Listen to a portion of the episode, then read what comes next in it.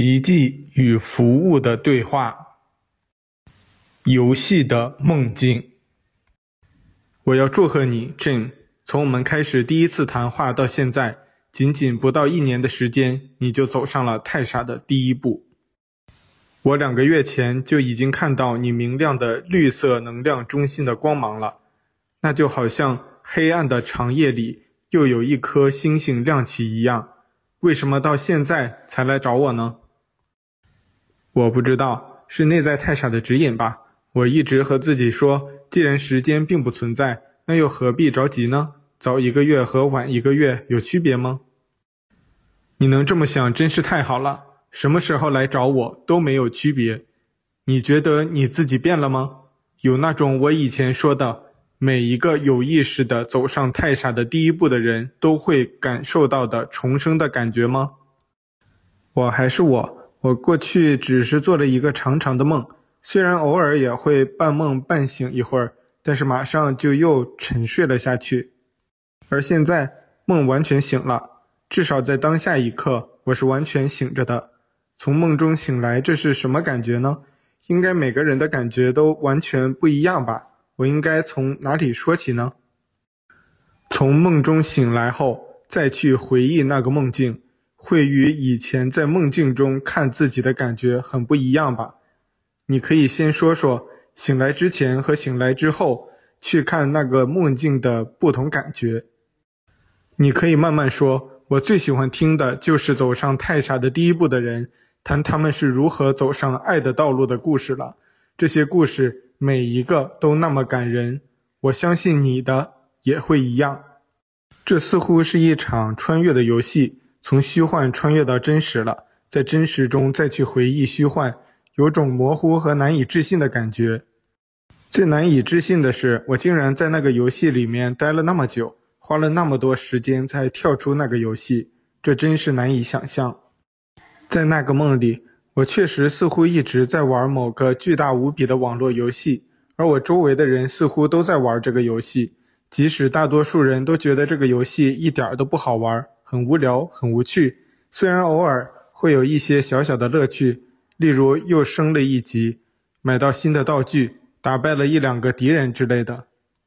但其实每个人都觉得这个游戏一点都不好玩，但是似乎又没有选择。既然大家都在玩。而且看起来玩的也很带劲儿，那么应该不会有什么错吧？也许是自己还没有找到正确的玩法呢。而周围的人也不断地告诉我要学习，要努力，要努力升级，要努力赚取金币，要努力收集更新的道具，要努力获得更好的技能。然后似乎就能做很多很多的事情，例如打败更高级的敌人，受到周围人的崇拜。还可以帮助一些层次比较低的人等等。我其实一直都知道这是一个游戏，很多人也这么说，人生只是一场游戏。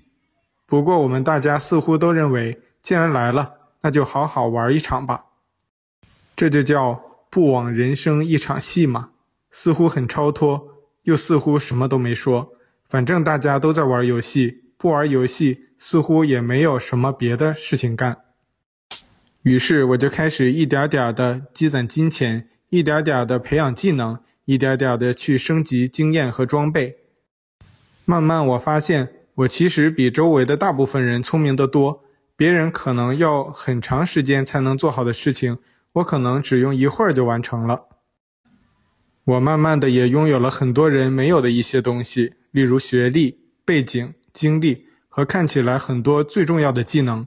还有一大箱子各种各样的装备，但是这个游戏实在太大了。一开始升级也许很快，但是到后来似乎每升一级消耗的时间都比以前长很多。周围的人似乎也都有各种各样的优势和劣势。虽然我比大多数人的级别都高，装备和技能都好，但是有的人玩这个游戏的时间比我长，级别也比我高得多。装备什么的都比我强很多，也有一些和我同时进入游戏的、和我类似的级别的人，一样在你追我赶的继续努力。在这个游戏中，我有一些朋友，有一些亲人，还有自己爱的人，但是似乎他们都和我很遥远。对我也并不是那么重要。他们偶尔会帮助我，而我其实并不需要他们的帮助。我爱的那个人，我之所以爱他，很大的原因似乎是谈恋爱、结婚之类的事情，似乎也是这个游戏的一部分，属于一个任务。虽然不是那种每个人必须做的任务，但是似乎大多数人都会去做这个爱的任务。每个人都会找一个爱的人，然后一起玩游戏，似乎这样会少一些寂寞，共享一些装备和技能。但是这个游戏中的爱的任务却总是引起一些小小的不愉快，因为两个人的想法和目标总是会有一些差距。比如，我觉得技能最重要。我爱的那个人却觉得装备很重要，那到底把游戏币投入到哪个项目去呢？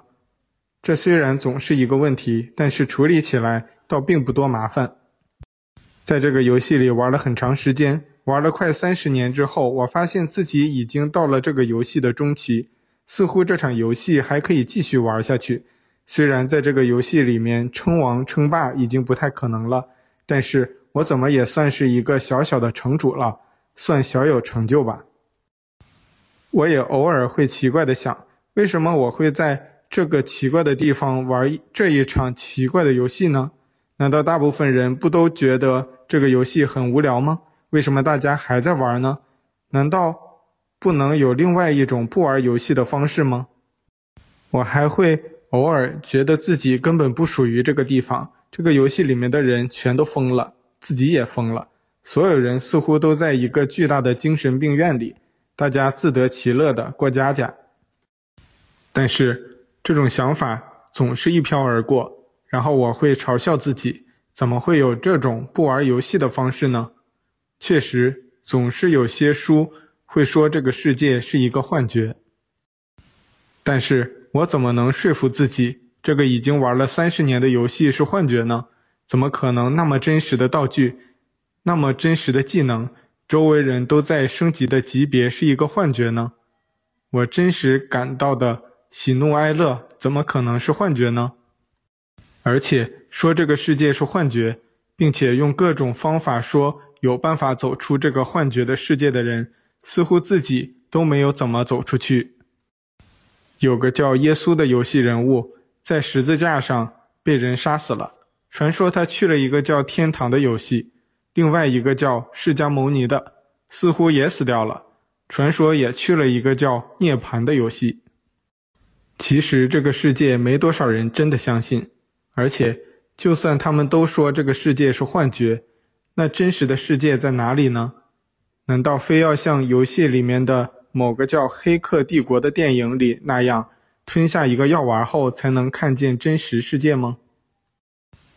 可是那种真实世界似乎还不如现在的这个世界好，还要和机器人打仗，做生死搏斗。而且你怎么知道那不是另外一层的幻觉世界呢？反正这种偶尔奇怪的想法总是会快速的被我扔进垃圾箱，然后我又继续开始在游戏中升级的日子。在这个游戏中，我认识一个特殊的人，似乎也是一个游戏人物，是级别比我高得多的大人物。他进入游戏的时间和我差不多，但是级别比我至少高好几级。他的级别似乎是我到游戏完结都达不到的，而且他还在以惊人的速度升级。他年纪轻轻就是称霸一方的某个人物，有无数的崇拜者和一个巨大国度。我曾经就是他的国度中的一个著名的角色，但是后来我到别的国度去升级了。他和他的国度都有一个奇怪的名字。游戏里面，虽然大家给自己取名字，很少很少真的有人会用那么奇怪的名字。有一段时间，因为我希望去一个遥远的游戏大陆加快升级的速度，所以需要某个特殊的叫做申请的技能。于是我回到他的国度修炼。不知道为什么，我决定去找这个特殊的国王，想让他。亲自教导我那个技能。很多在他的国度中的人都是为了这个技能而来的。我想，既然是国王，那应该有一些特殊的升级方式吧。我于是有了一段特殊的学习的经历。我不仅仅学到了留学这个技能，还顺便把几乎所有的技能都升级了一遍。更重要的是，我学到了一个看似更重要的技能——领域的入门的第一层。领域这个传说中的技能，似乎是某些神一级的王者才能拥有的，一般平常人都不敢想象。有传说说，有了领域的能力，一个人可以自己开辟一个新的游戏的世界，或者达到某种传说中的游戏世界学习，获得目前这个游戏世界里根本不可能存在的一些技能。这些技能一般只有在一些游戏电影里才有。当然，几乎所有人都知道那些技能基本是瞎扯的，只是作为乐趣欣赏，并不是什么坏事。我还把我的这段学习申请技能的经验写成了一本叫做《十日谈》的畅销书。表面上这是一本讲申请技能的教科书，但是实际上它是领域技能的教科书。但是，只有很少人能真正从这本书学到领域的技能，但大多数人都能学到申请的技能。虽然很多人都从这本书中受益，并且声称这是一本神奇的书，但是我知道他们并没有学会。包括我自己，也只是领悟了领域的皮毛。但是那个国王答应过我，未来会教导我完整的领域的技能。我一直很期待这一天，但是我其实一直怀疑，是不是真的有完整的领域的技能。之后，我又开始了自己的继续升级之旅。我在各个不同的国度旅行，又升级了一些新的技能，有了一些新的装备、新的朋友。但是日子还是一天天的过去，其实并没有什么变化。我某种程度的觉得，应该就是这样了。未来也许能再升几级。看到一些不同的风景，但这终究还是一个无聊的游戏。五年之后有一天，那个过去的国王又来找我了。他现在已经升级到某个我无法理解的程度了。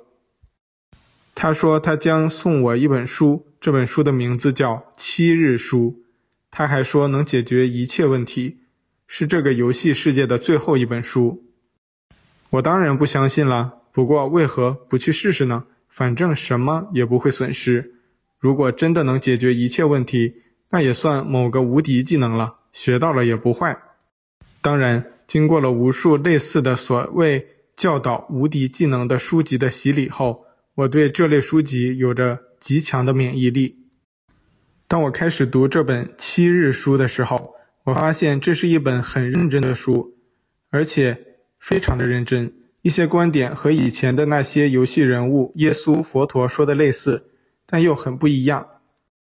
这本书比起那些耶稣、佛陀说的道理来，至少很风趣，总是用游戏中的各种例子来说明道理。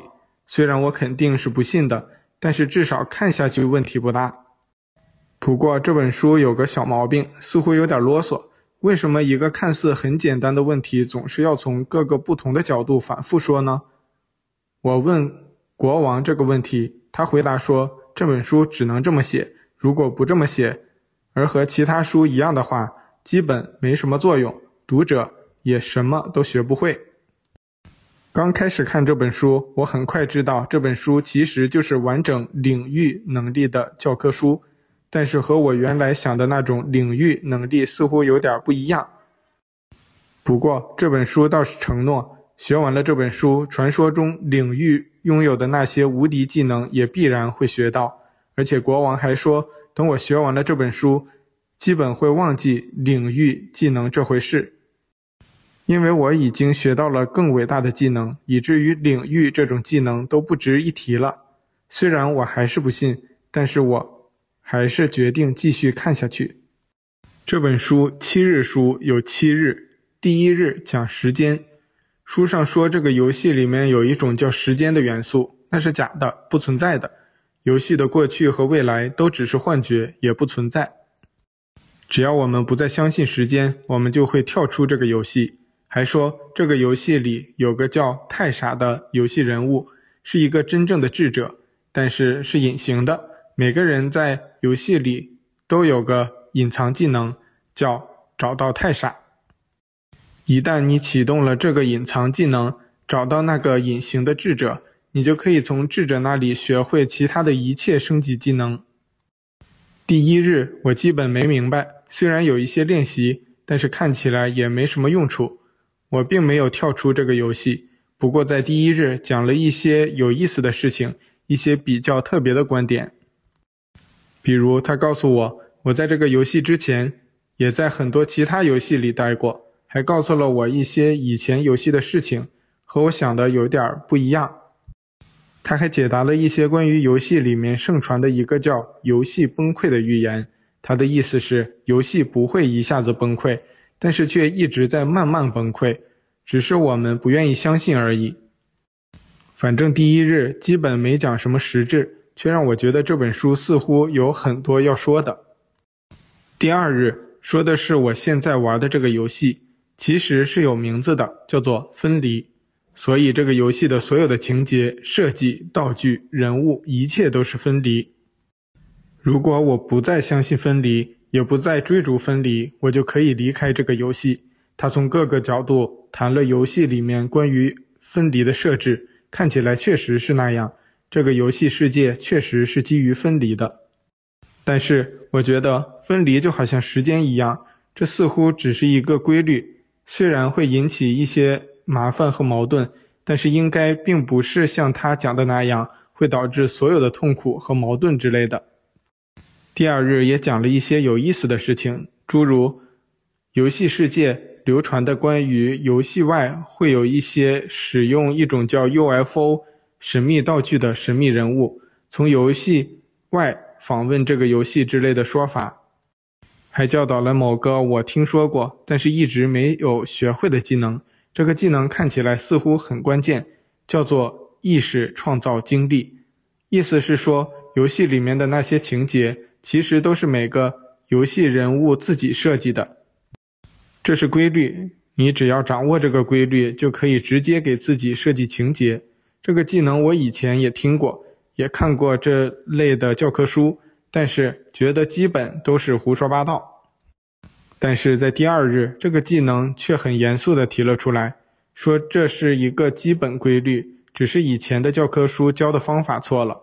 反正第二日基本上都是一些概念，似乎很复杂，讲的也算通俗。不过我还是觉得，虽然东西很多，却没学到什么。第三日说的是我过去的游戏情节之所以是那样发生的。之所以有各种痛苦和矛盾，关键是我的一个叫选择的技能用错了。书里说我根本就不应该用这个技能，只要不用这个技能，一切矛盾和痛苦就都没有了。我可以更快的升级，拥有各种装备，实现所有目标。这个观点有点奇怪，因为选择似乎不是一个技能，而是像走路一样，是人类必须要做的事情。从来没有人。丢失过这个技能，这个技能也不在技能列表里。但是这本书却说，这个技能和时间分离一样，都是可以放弃的。然后讲了很多具体的例子，讲如何不用选择的技能，但是却完成游戏的任务。这一日基本是说技巧性的内容，还提到了某种叫做成为主义的新技能，代替叫做选择的技能。与上一日的技巧不同，这一日很实用，也很有说服力，似乎和前三日一起形成了某个新的更大的技能。但是我一直没想清楚。最后书里还告诉我，后三日书会教导三个传说的技能，并赠送一种升级的小道具，这让我很期待。我对这本书也有某种模糊的感觉，似乎它真的解答了我以前的一些疑惑，也许它真的能让我离开这个游戏呢。第四日，我刚刚从一场游戏中的爱的任务的变故中走出来，损失惨重，心情很差。书的这一日，也正好是讲游戏中的那个叫爱的任务的事情。不过他说，真实的爱。不是人们在游戏里玩的那个小游戏，而是更大的游戏的世界的名字。而且这个爱根本不属于游戏中的任务，而是几乎所有游戏的核心的组成，是所有技能的终极技能。而这本七日书也是教导包括爱这个终极技能的三个终极技能。这一日，我一边解决我在游戏中爱的任务那些问题，一边慢慢的理解这本书中的爱的意思。我慢慢明白，原来我对游戏的爱的任务理解是有问题的，只是我一直没发现。有一种叫真爱的技能，可以演变为各种场景的各种技能，是所有技能的源头。但是这一日讲解的真爱技能，我没有彻底的明白。他说，真爱这个技能不会有分离和选择。这个观点确实和前三日是一致的，但是要是不分离、无区别，还真的叫爱吗？不过这一日的内容很有说服力，至少我对游戏里面那个爱的任务不再有什么疑惑了。这一日他告诉我。除了真爱这个超级技能，还有另外两个超级技能，但是必须在真爱这个技能基础之上发展。我应该努力学会真爱的技能，只要完成这个技能了，我就可以某种程度的离开这个游戏了，也就某种程度的拥有领域的技能了。我还是不怎么相信。这一日的最后，书里送了我一个小道具，是一副墨镜，还有一个叫。说服的超级技能的修炼方法，但听起来比较搞笑，我全当笑话了。第五日，国王在书里问我，怎么还没有开始真爱的超级技能的第一步的修炼？我很抱歉，因为基本我还不怎么相信。我更感兴趣的是领域这个技能，于是这一日基本都在讲领域这个技能了。原来这个技能只是真爱这个超级技能和之后的那个叫智慧的超级技能的副产品。要拥有领域，首先要学会创造这个升级的技能，而这个技能似乎被我们游戏中另外一个类似选择、分离这样的默认技能屏蔽了。这个默认技能叫做制造，我们就是用这个技能一直在给自己制造各种敌人、问题、矛盾。这一日还谈了游戏世界的结构和分层。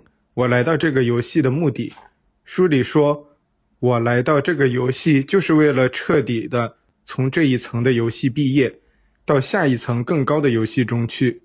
还说国王以前一直认识我，是我以前叮嘱他一定要耐心教我那些从这一层游戏毕业的方法。这一日的书对我触动很大。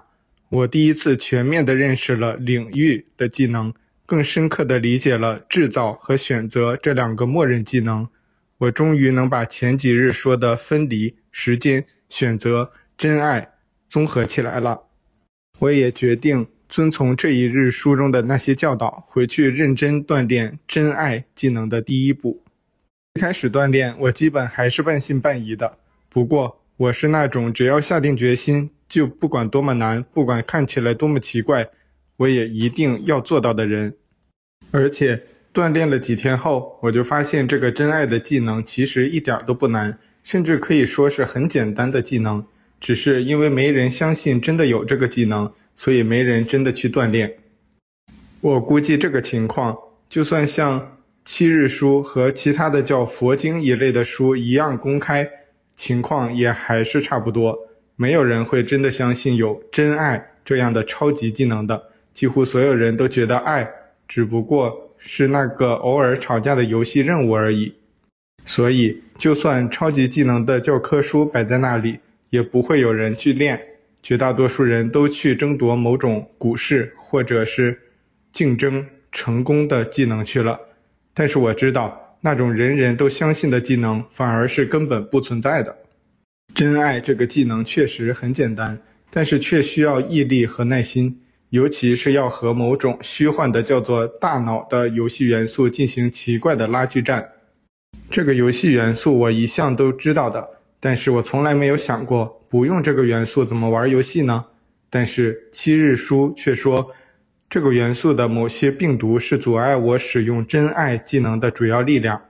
是我从锻炼开始，大部分时间都在努力摆脱这个元素的病毒的干扰。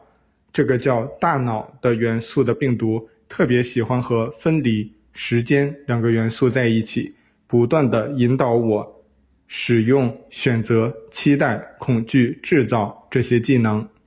但是我已经决定不再使用这些技能了。虽然一开始有拉锯战，但是我却并不辛苦。偶尔我也会有一些怀疑，但是既然我答应要做到的，我是不会放弃的。一开始我只能在我意识到这件事的时候锻炼，但我经常忘记锻炼。虽然七日书给了很多锻炼技巧，但是我基本只用第一个锻炼，因为七日书反复说那是最核心、最重要、最有用的锻炼。其实只用做那一个锻炼就行了。于是我确实只做那一个锻炼。一开始我每次锻炼只能持续一两分钟。然后就会被大脑病毒打断，所以每天加起来也只能锻炼不到三十分钟。但是两周以后，我每次锻炼的持续时间竟然能达到十分钟了，每天能锻炼四五次，这是很大的进步。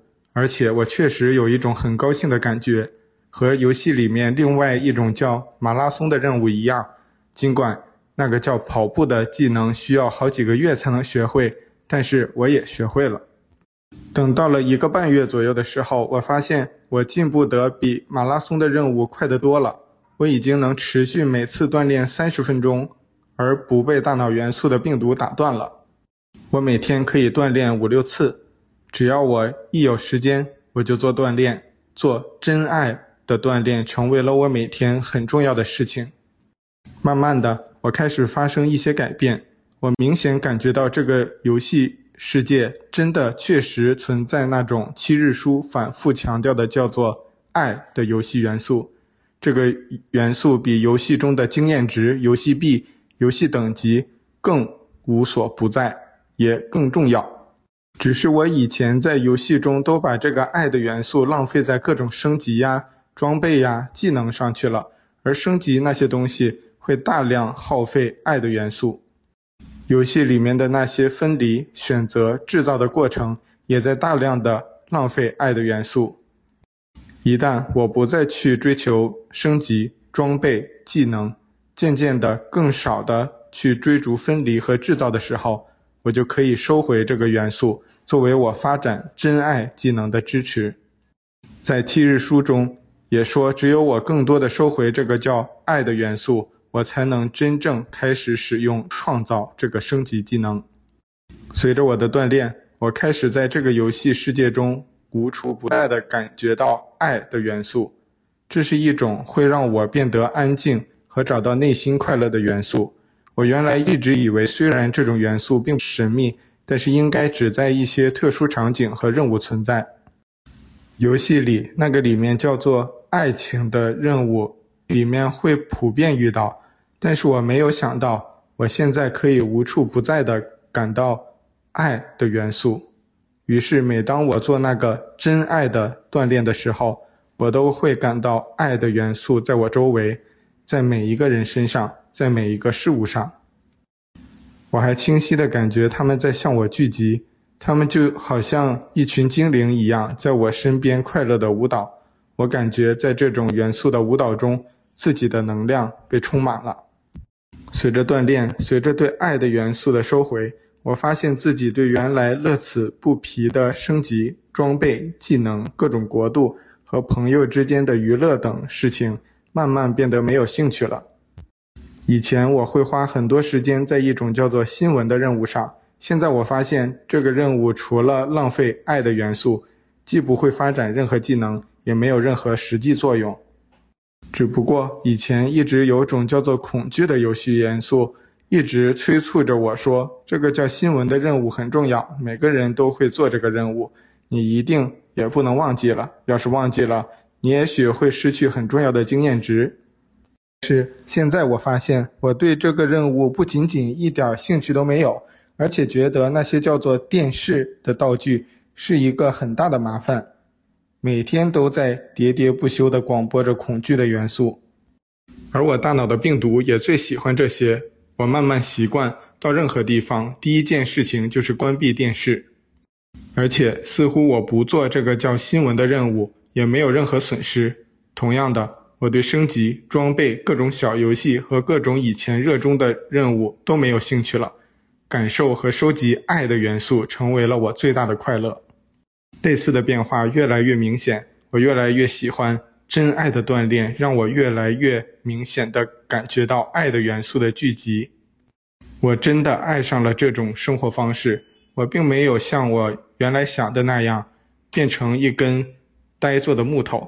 相反，爱的元素在改变我，改变我在这个游戏中的每一个行为方式。我其实没有做任何事情，我只是在不断地感受爱，感受自己。但是我没有错过任何一个重要的任务，没有失去任何一个应该有的装备，反而无意地获得了很多以前要追逐很久才有的技能和装备。但是那些都不重要了，爱的元素才是最重要的。很多人都说我变了，他们说我变得特别喜欢微笑，特别积极而睿智，似乎总是能很快地找到问题的解决办法，而且对多么麻烦的工作也不抱怨。任何疑难的客户到我手上，我都会很有效地完成。但是我知道，我什么都没做，我只是在让自己变成爱的元素的一部分。这似乎才是我真正的样子，原来的面貌。随着真爱的锻炼的加深，我对这个游戏的世界的任务有了一个新的理解。这个理解在七日书中也反复提到。以前我一直在游戏里做各种任务，我以前偶尔也会想。这些挂在墙上的任务究竟是从哪里来的呢？为什么我一定要做这些任务呢？以前有人告诉我，墙上的那些任务都是一个叫上帝的游戏制作人发下来的。这个游戏制作人有一帮叫天使的员工，每天就是负责制作任务和发放任务，还监督各个任务完成的情况。如果你任务做得好，天使就偶尔会送给你很多游戏币和经验值。甚至特别升级，未来游戏结束，那个叫上帝的游戏制作人会给每一个游戏角色任务进行总评价，只要超过某个分数，就能升级到一个叫天堂的新游戏里面。那里面每个人都有机会做游戏制作人的天使员工，有很多员工级别的超级技能。但是如果任务做得不好，被天使发现了，就什么都没有了。最后总评分的时候，就会掉进一个叫地狱的黑暗游戏里面去，是这个游戏世界一直流传的起源传说，似乎很多人都相信，但是我和很多人一样，其实是不信的。我更相信科学起源和进化起源。对于任务，我更认为是某种复杂系统互动生成的。不过，当我理解爱的元素后，我开始从一个新的层面上来理解任务了。任务并不是游戏的一部分，而是我自己创造的，用来体验爱和理解爱的。当你开始不再在分离游戏中浪费爱的元素的时候，你便可以用爱的元素创造自己的任务了。这应该就是创造的升级技能。不过，现在看起来，似乎每个人都可以做到呢。七日书也一直这么说，只是我以前都不相信，而我也知道没有什么叫上帝的游戏制作人。以前的所有任务本质都是我们自己用分离的游戏元素自己制造的，是我们自己选择去体验分离的。一旦我学会了使用爱的元素，我要做的第一件事情当然是用爱的元素去创造我自己的每一个任务了。于是我看起来还在继续做游戏里的任务，类似家庭的任务呀、工作的任务呀、友谊的任务呀、吃饭的任务呀、睡觉的任务呀。在别人看来，我似乎没有什么不同，而且做得更积极努力了。其实我知道，我这些任务都是我用创造的技能给自己设置的。我在我自己的任务里，目标不是升级，也不是装备，而是爱的元素。我还发现了爱的元素创造和使用的一些技巧，其实很简单。我发现，在各个任务中，只要我主动去散播爱的元素，那些散播出去的爱的元素很快又会回流到我这里，而且比散播之前更丰盛。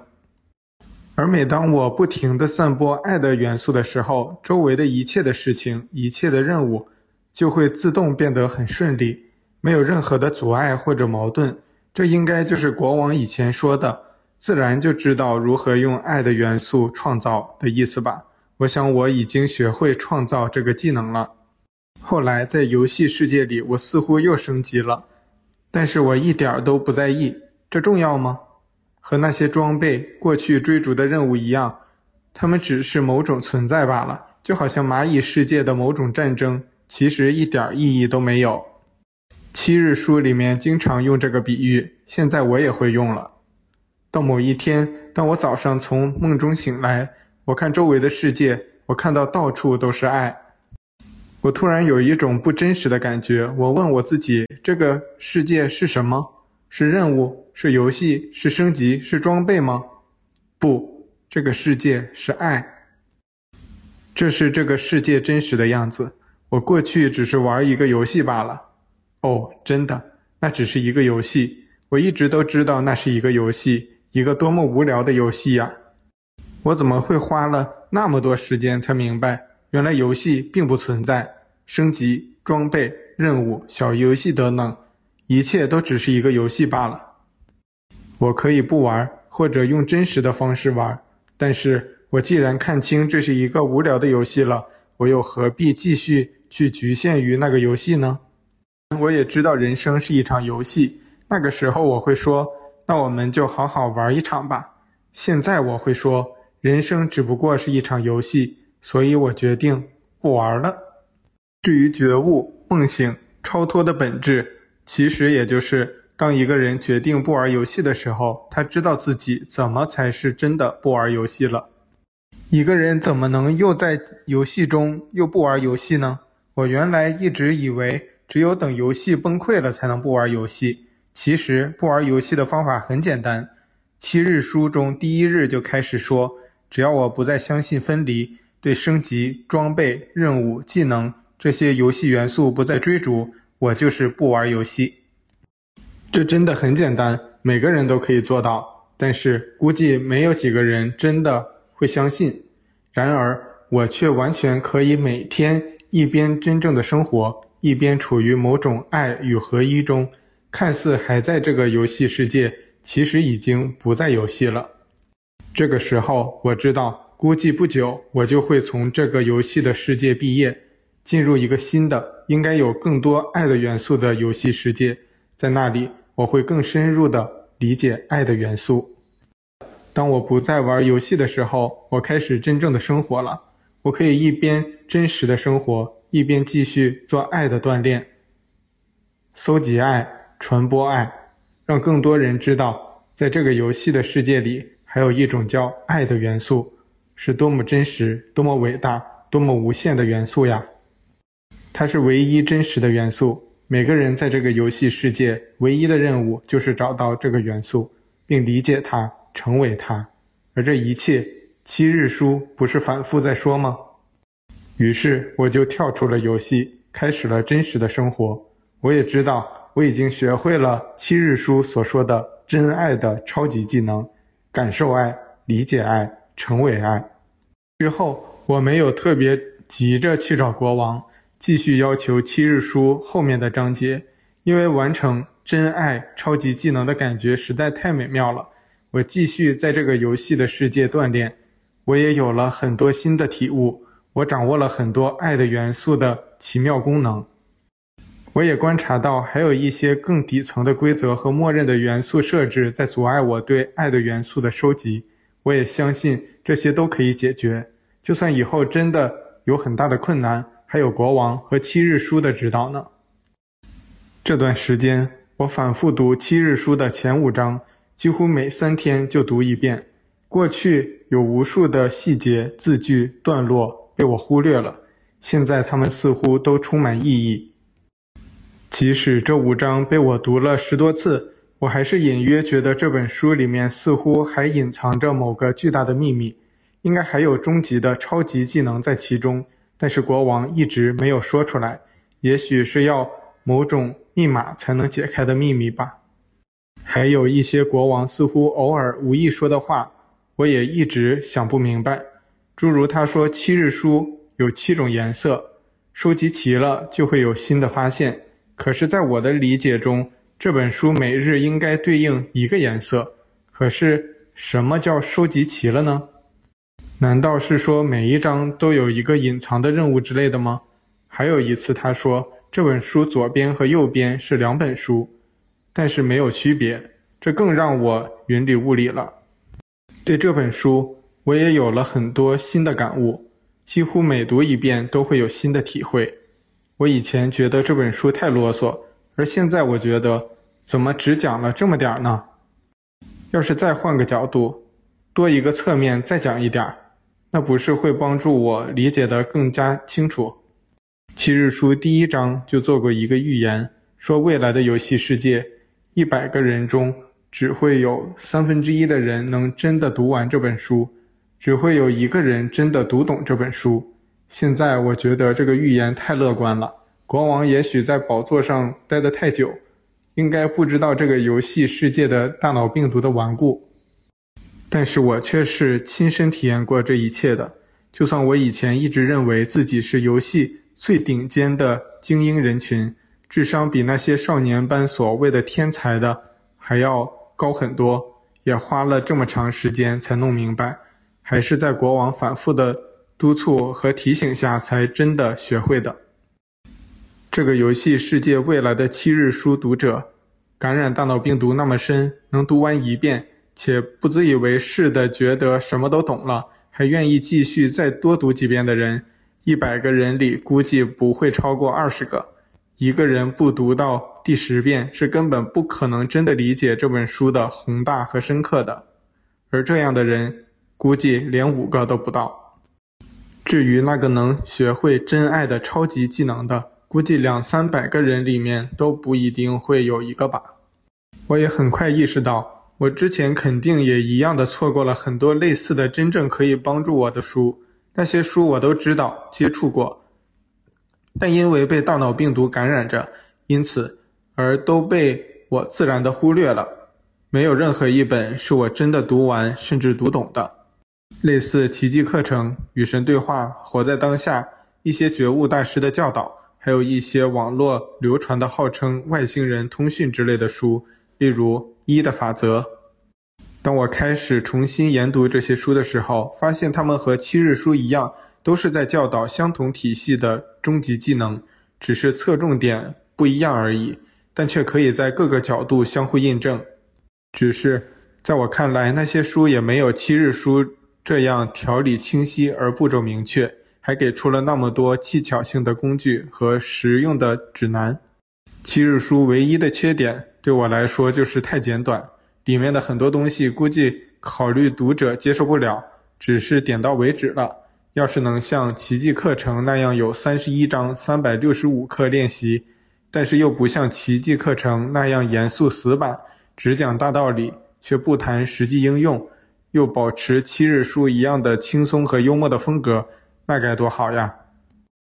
或者像那个叫“爱与光”的通讯小组那样，把一个通讯的对话录从一九七零年一直写到现在，耐心的通讯了四十年，有无数的信息可以阅读。